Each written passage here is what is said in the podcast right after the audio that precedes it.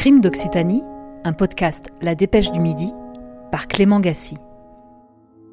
Dans cet épisode, retour sur le meurtre d'Eva Bourseau en 2015. Une étudiante de Toulouse retrouvée partiellement dissoute dans l'acide par ses bourreaux, sur fond de petits trafics de drogue. Deux étudiants, petits génies des mathématiques, seront condamnés à 25 et 30 ans de réclusion criminelle. En plein été 2015, une affaire glaçante va frapper les Toulousains.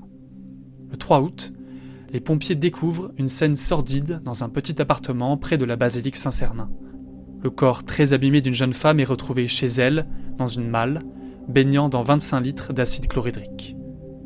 Jean Coadon, journaliste à la Dépêche du Midi, a suivi toute l'affaire. On est vraiment au début de l'enquête. Euh, la police judiciaire qui est saisie euh, commence à travailler dans tous les sens, euh, les relations, le téléphone, enfin bon, on est en plein mois d'août, donc on est sur une affaire dont on sait qu'elle va prendre de, l'ampleur, parce qu'elle est quand même un peu extraordinaire. Et que tout le monde se demande un peu qu'est-ce qu'il y a derrière ce meurtre qui ressemble à la série Breaking Bad, que je découvre à cette occasion. Et donc on m'explique, mais dans Breaking Bad, il y a un chimiste qui fait de la drogue et qui veut se débarrasser. Bon. Et je me dis, mais c'est quand même un peu fou d'arriver, euh, voilà, que quelqu'un ait pensé à ça. La victime s'appelait Eva, Eva Bourseau. À 23 ans, elle étudiait à la fac du Mirail. Ses grands yeux bleus reflétaient sa joie de vivre, mais Eva, connue pour son sens de la fête, avait aussi un côté sombre. Son addiction aux drogues dures inquiétait ses proches. L'autopsie révèle qu'elle a succombé ce soir-là à une fracture du crâne. Quelques jours plus tard, un jeune de 22 ans, Taha Emrani Alaoui, se présente aux enquêteurs. Et immédiatement, on commence à poser des questions à ce monsieur et très vite, on le place en garde à vue parce que on trouve que son discours, qui consiste à accuser un deuxième garçon et à évoquer un meurtre euh, sur commande, une sorte de contrat posé par un dealer. Deux autres étudiants sont placés en garde à vue, notamment ce supposé dealer qui aurait commandité le meurtre. Ta, celui qui s'est présenté à la police, explique avoir passé la soirée avec son ami, Zakaria Banouni, 18 ans, chez Eva, qu'il connaissait bien. Ils auraient consommé un cocktail détonnant de drogue dure, speed, kétamine, atropine. Et puis au petit matin, ils s'en sont pris à Eva avec une violence inouïe, à coups de pieds de biche et de poings américains, mais pourquoi? Eva, selon Ta, elle trafique un peu, donc euh, elle a peut-être de l'argent, elle a en tout cas sûrement des produits. Et donc on peut penser que l'idée première du duo, c'est d'aller euh, récupérer de l'argent parce qu'ils en ont besoin, ils ont des dettes. Donc il y a l'idée de l'argent, il y a l'idée des stupéfiants. Seulement ça, c'est l'explication qu'ils ont donnée et personne en réalité ne sait ce qu'ils sont vraiment venus chercher chez Eva. Au final, la piste d'un soi-disant meurtre sur commande d'un dealer est écartée. C'était un leurre. Une autre hypothèse est étudiée par les enquêteurs. Ta était amoureux d'Eva, selon plusieurs témoins. Aurait-il voulu se venger d'elle après avoir été conduit? Le doute ne sera jamais réellement levé. Ce qui est sûr, c'est que Taha et Zach lui ont volé 1000 euros, de l'ecstasy et du matériel IFI, mais ils se rejettent la responsabilité de sa mort. Ces jeunes sans histoire sont mis en examen pour meurtre et écroués. On va découvrir un peu avec stupeur qu'ils n'ont pas des profils de voyous, euh, puisque c'est plutôt des étudiants euh, qui ont été brillants, des étudiants mathématiques, qui auraient pu même être très brillants, mais qui petit à petit, en, tombant dans les stupéfiants, euh, ont complètement euh, décroché.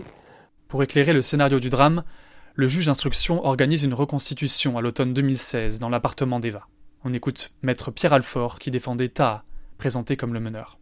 Bah, c'est éprouvant, mais c'est quelqu'un qui, qui, qui, euh, qui encore une fois prend énormément ses responsabilités, qui reconnaît euh, les faits. Euh, nous sommes depuis le début de la matinée dans, une, dans, la chambre d'Eva, euh, minuscule, et d'être confronté à ce lieu nous permet de, mieux de mieux appréhender le côté terrible des faits qui, sont reprochés à, ces deux jeunes. Cet après-midi, il y aura l'après, qui est également bien évidemment terrible, où ils vont mettre la victime dans, dans une malle et remplir cette malle d'acide. Pendant cette reconstitution, Taha admet avoir porté les coups les plus violents avec le pied de biche.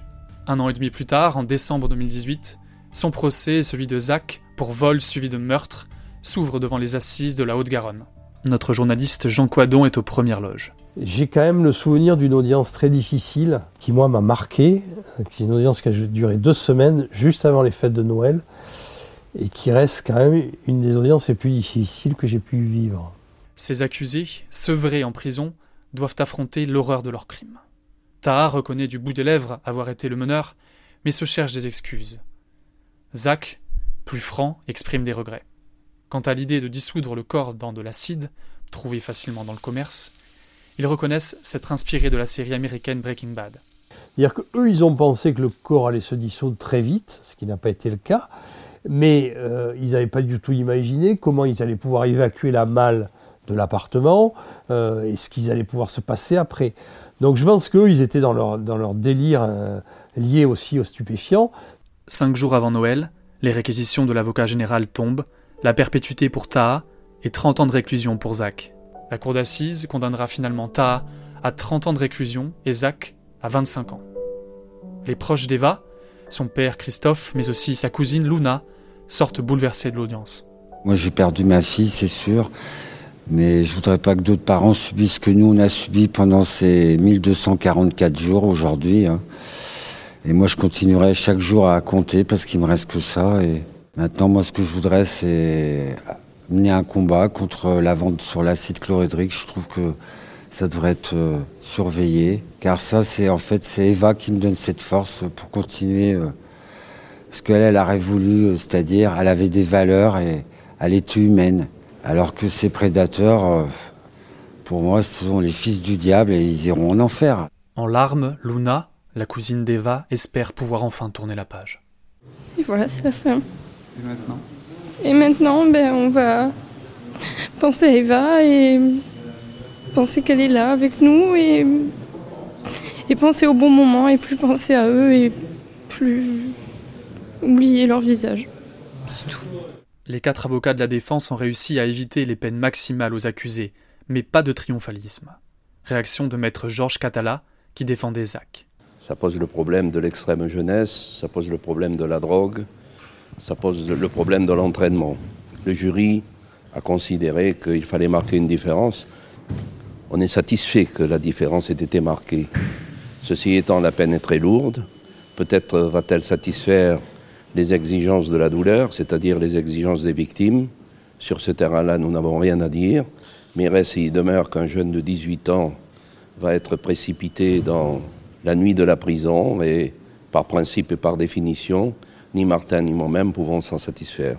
Ni Zach, ni Taha, ces alchimistes de l'horreur, ne feront appel de leur condamnation. Un soulagement pour les proches d'Eva qui n'auront pas à revivre un deuxième procès. Ils pourront commencer enfin le lent et pénible travail de deuil.